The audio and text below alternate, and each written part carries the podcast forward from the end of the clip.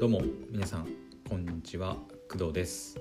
11月20日土曜日11時半。はい。の、えー、いつも通りねお昼前の配信やっていきたいと思います。えっ、ー、とねお昼前の配信は、えー、まあ、メイントークはね、まあ、一つかなとは思うんですけどえっ、とついさっきまでこの配信をする本当今の今までえーと、ネットフリックスで、えーと、朝話した「カウボーイビバップの」えー、実写版の第1話を、はい、見ていました。えっ、ー、とね1話は、えーとね、一応60分って書いてあるんだけどうんと見た感じ、えーと、最後のスタッフクレジットを除くと、まあ、47分くらいかな。うん。だから60分って書いてあるけどきっかり60分っていうことはなくて、うん、50分弱ぐらいではい、見れるかなと思います。なので第2話は37分って書いてあるんですけどもしかしたら30分あるかないかぐらいかもしれないですね。はいまあ、第1話見た感じはあの一応ね吹き替えがそのアニメ版の山寺さんとか、えー、と林原さんかな、うん、とかねあと若本さんとかも出てた出てたりしたんですけど、はい、結構、まあ、大御所かな？が出ていて、うんまあ、いやそのアニメファンとしてはやっぱり吹き替えで見るのがあの、まあ、世界観的にもうまあいいんじゃないかなとは思ってとりあえず吹き替え版で見ました。ただやっぱりその吹き替えになると日本語とその役者さんの英語の発音の口の動きがね若干違和感があるんでうん、まあ、そこはちょっとまあ目をつぶる必要があるとは思うんですけどうん、アニメ版と同じような雰囲気でねあの山寺さんの、えーと、スパイク主人公のねスパイクかな、うん、が見たいんであればやっぱり吹き替え版であの見るのがいいかなと思います、まあ、吹き替えだとその日本語なんであの英語だとねあの役者さんの口の動きとかは全然違和感ないとは思うんですけどあの文字をねあの字幕を追う必要が出てくるのでそのなんだろう映画の演出とか、まあ、そういう細かいところに気を配って見れなくなるっていう点も、まあ、あるかと思うので、はい、それは皆さんのまお好きなように見ればいいかなと思います。はい、で1話をね見た感想としてはうーんそうだね。めちゃくちゃそのなんだろうえっ、ー、と演出が派手というかめちゃくちゃお金かかってるなっていう感じでもないかな。うん。分かんないけどね。あんまり実写版の作品とかそんなに見ないから、まあ、アニメ版の実写って言われるとあなんかそんな感じは、うん、するなっていう雰囲気はあるな、うん、若干コスプレ感はね、まあ、否めないけど、うんまあ、でもうん、まあ、下手なそのなんだろうアニメの実写化よりは全然、うんまあ、ドラマとしては見れるかなっていう感じです。うん。まあ、この後もね、えーとまあ、見るかどうかは、まあ、とりあえず時間見つけてね見ようかなとは思ってますけどはい、まあ、アニメ版の第1話と同じ内容なのかな？ちょっと覚えてないんですけどね。はい。まあアニメ版はアニメ版で、まあ、ドラマはドラマっていうか実写版は実写版で、まあ、楽しむのが、まあ、全く別物ってわけでもないけどうん。アニメ版を見たからなんだろう、まあ、実写版を見ないっていうのとはまた違うかなって思います。はいまあ、実写版は実写版でなんか、うんまあ、面白いところもあると思うので、はい、見ていこうかなとは思ってます。はい。そんな感じかな。とりあえず、第1話を見た感想としては。めちゃくちゃ面白いかって言われると、ちょっと微妙な感じではあるんですけど、まあ、やっぱりそこはね、あの、アニメの方が、うんまあ、宇宙をね舞台にしたところもあるので、まあ、実写化だとね結構厳しいというか、まあ、CG とかね、まあ、かなり、うん、クオリティの高い CG だとは思いますけど、うん、やっぱアニメがね結構いいいいというか完成されてる感じがあるので、うん、とりあえずアニメ版を見てから、まあ、実写版を見るっていうのもありかなと思います。はいというわけで、カウボーイビバップについては、まあ、この辺で。はいでもう一つねもう今回のメインテーマではメインテーマというかメイントークテーマであるんですけどえっ、ー、とアイドルのアニメ今入ってえーと、セレクションプロジェクトっていうねアニメが今入っているんですけど今日ねそれの、えーと、第何話だったかな第7話をね、えー、午前中に見たんですけどちょっとそのアニメを見てねあのアニメの中で出てきた、まあ、ワードというか見てね感じたことがあったので、はい、お話しさせてください。えっ、ー、とね第7話はうんとまあ主人公このセレクションプロジェクトの主人公でもある、えーと、三山鈴音ちゃんっていうね、えー、女の子がいるんですけど、まあ、その子はね小さい頃から体が弱くてえっ、ー、と心臓かな、心臓の移植手術を、えー、子供の頃に受けてでかなりあの難しい手術だったけど、まあ、なんとかそれを乗り越えて、今ねこうアイドルとして活動アイドルっていうかアイドル目指してね、まあ、頑張っているっていう、はい、設定の女の子なんですけどでその子がこう水着のね、えーとまあ、撮影があるということで心臓の手術をしたこう跡がこう胸にこう残っていてやっぱりそのまあ体に傷があるので水を水着を着るとそれがこう見えてしまうっていうことでと第6話かな？第6話からそういう、まあ、鈴音ちゃんが何て言うのかな、まあ、アイドルとして水着があるのは覚悟してたけど、うん、傷を見られるのはやっぱり嫌だみたいな葛藤っていうのかな、まあ、そういったところが描かれた6話と第7話、うん、でした。でその中で、えーと、出てきた、まあ、ワードとして、えーと、臓器提供っていうお話が、はい、出てきました。えーと、三山鈴音ちゃんはねあの心臓を、えドナーの方から、えーとまあ、もらって心臓を受け継いでで今その鈴音ちゃんは生きてるっていう設定なんで、まあ、臓器提供っていうねワードが出てきたんですけどでうんと、まあ、この手のね、まあ、臓器提供ものというかなんか変だけど、えーと、それで心臓を受け継いでいく的なあのお話ってこれまでだと,、えーと、同じアイドルものだとねアイドリープライドがもうまさにそんな感じでアイドリープライドの主人公のね一人の女の子もえっ、とまあ心臓をとある方から、まあ、受け継いでっていう話でしたしあとは、まあ、エンジェルビーツとかもねはい有名ですけどあれも、まあ、臓器提供の話が、はい、出てきます。はい、うんこの手のねなんかなんだろうそういう病気で苦しんでいるんだけどそれをなんか臓器提供とかでなんとか乗り越えて生きてきたみたいな話は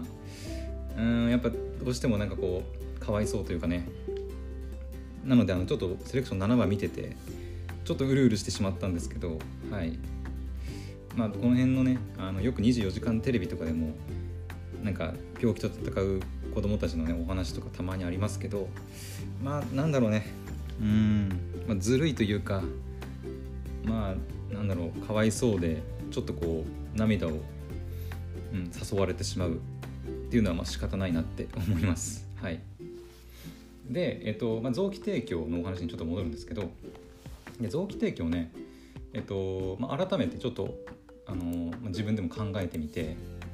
あの臓器提供を私して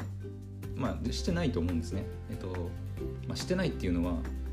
えっとね私あのアニメ見た後に臓器提供のページにインターネットでちょっと調べてみてね。あの行ったんですけどえーとまあ、健康保険証とか運転免許証であとマイナンバーカードとかいろいろなんか意思表示をする方法っていうのがあるみたいなんですけどでえっ、ー、とまあその裏面かな？裏面にあのその臓器提供をね意思表示するための、まあ、書く欄があってでおそらくその死んだ後とか、まあ、脳死の状態になった時にその免許証とかに臓器提供の意思表示が書かれていると、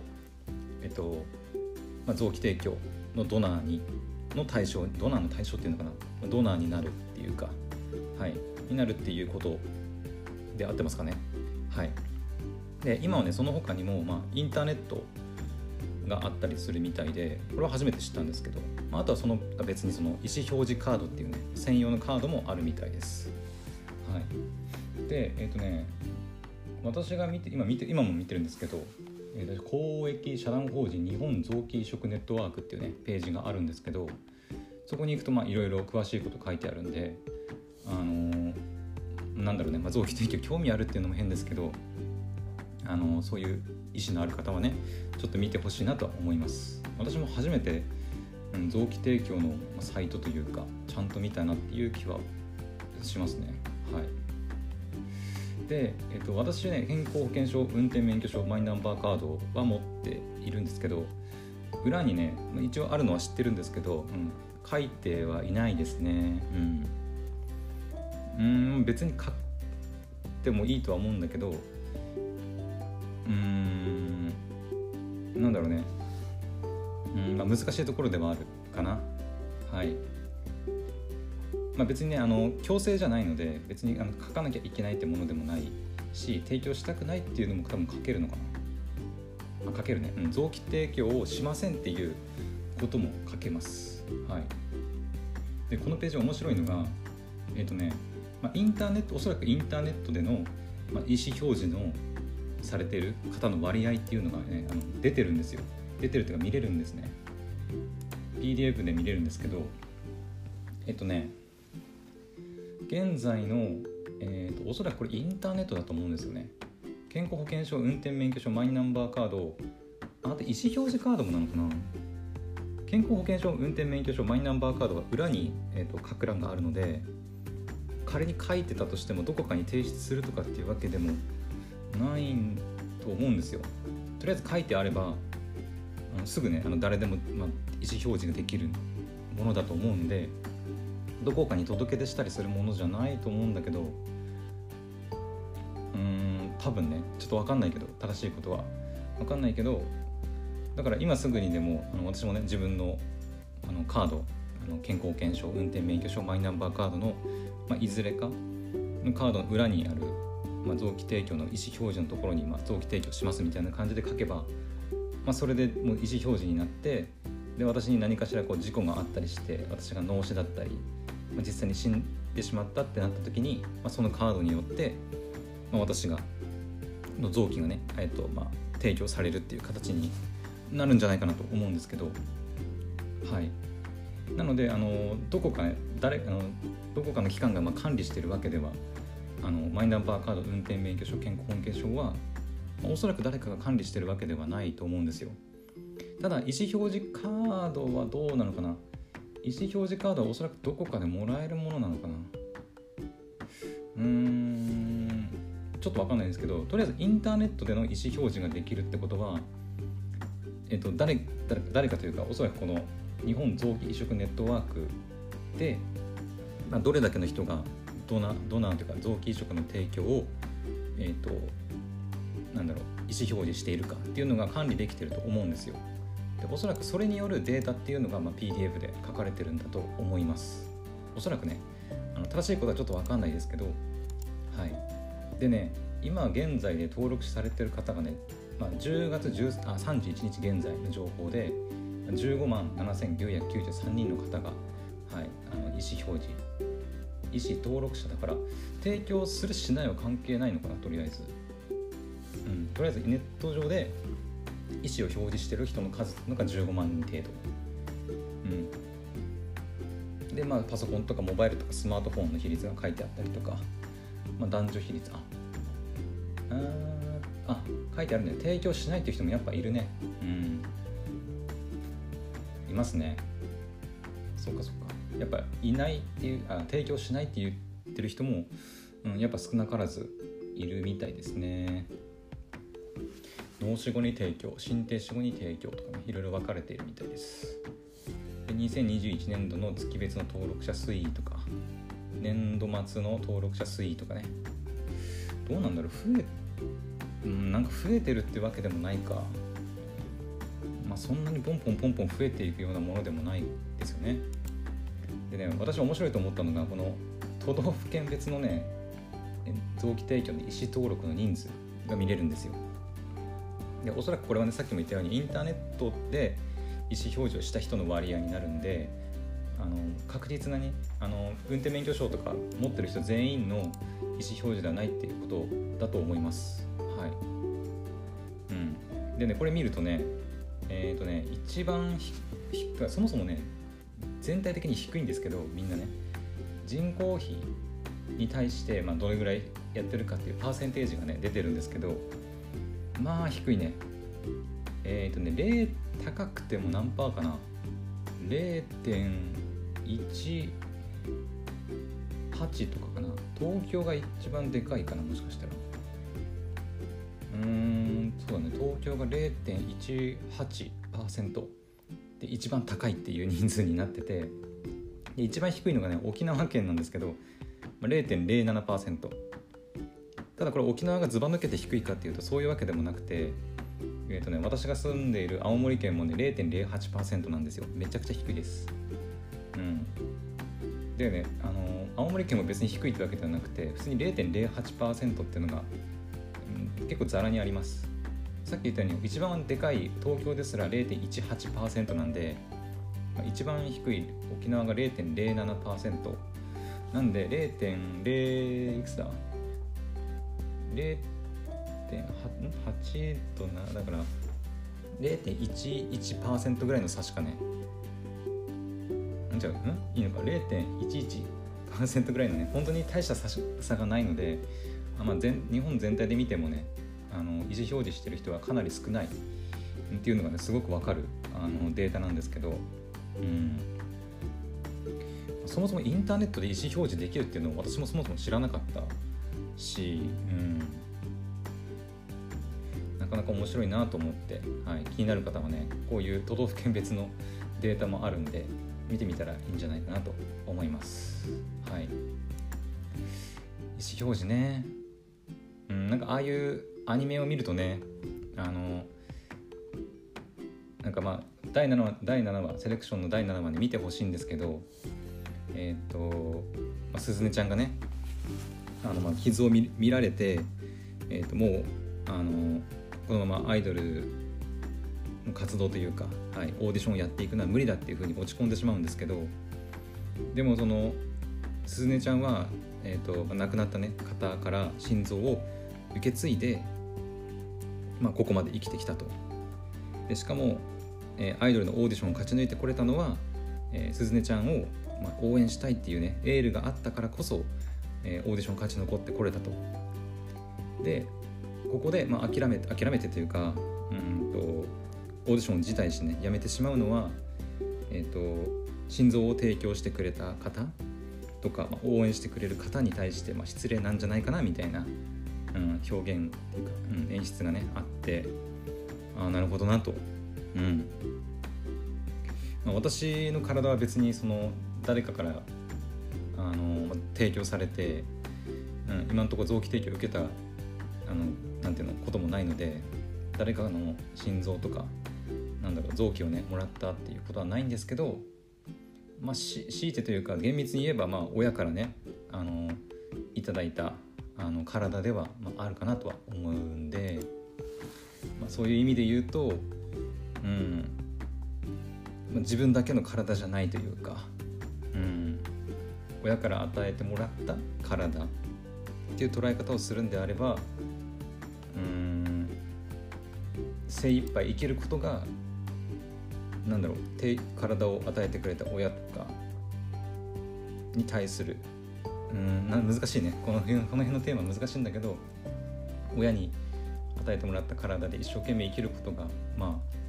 あなんだろうね。親に対するなんだろう孝行というか一番の孝行になるんじゃないかなって、うん、なんかそんな感じ。そんな気持ちになった。はい。っていうお話です。はい、はい、というわけでねあのアニメからねこうやっていろいろ学ぶことって、うん、多いと私はね個人的に思うんですけど、うん、まあ面白いねアニメもあれば、まあ、悲しいアニメもあるし、まあ、ちょっとねあのはげなんだろう見ていて辛くなるアニメとかもあると思うんですけどたまにこういうねなんかこう、まあ、学ばされるというかなんかこう気づかされるというか今回のだって第7話を、ね、見なければ私は臓器提供がねあのインターネットでできるなんてことはおそらく知らなかったと思うので、うん。まあ、大事なことはねアニメから学ぶみたいなことよく言われますけど、はい、もしよければねあのセレクションプロジェクト。今ねアニメ全3放送中配信中なんで第6話7話。まあ、全部見てほしいんですけど、まあ、特にまあ今はね6話7話が、うん、ちょっとまあ、悲し悲しいというか、うん、いい話だったので見てみてください。はい。他にもそのねあの日本の臓器移植ネットワークの、ね、ページ行って、まあ、インターネットで意思表示したりっていうのも、うん、ありかなと思います。はい。まあ、あの意思表示なんであの提供するしないあのするかしないかっていうのは、はい、選べるので、はい、あのインターネットで登録したからといってあの提供するってことじゃなくて私は臓器を提供しませんっていうのも選べるので、はい、その辺はねあの自分の意思で決めてみるのがいいかと思います。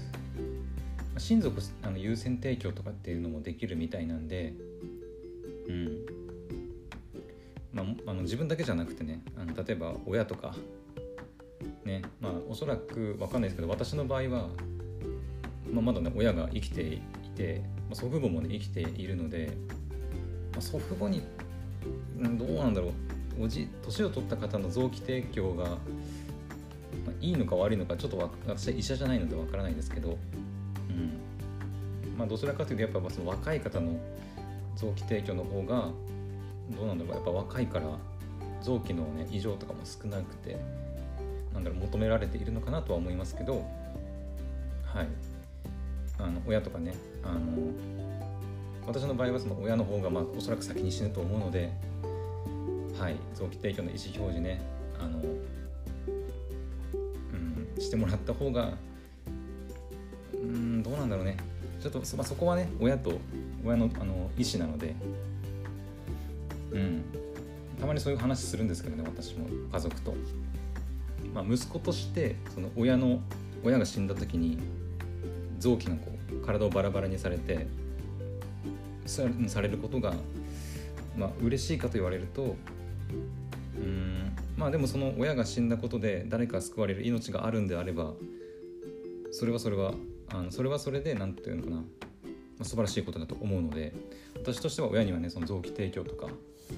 してほしいなと思いますし私も別にその自分の臓器がね誰かに提供されることに抵抗がある人間じゃないのでうん。はい。どちらかというと提供してもいいかなとは、はい、思う派です。はい。別に提供しない方をねあのなんで提供しないんだって否定することではないのではい。それはねご自身で決めることなので、はい、自分で決めたらいいと思います。はいというわけであのちょっとねあのなんだろうアニメの話からあの臓器提供の話になってちょっとね難しい難しいというか、うん、伝え方がね結構難しいテーマではあったんですけどあの、はい、さっきも言いましたけどアニメから学べることねたくさんあると思うんで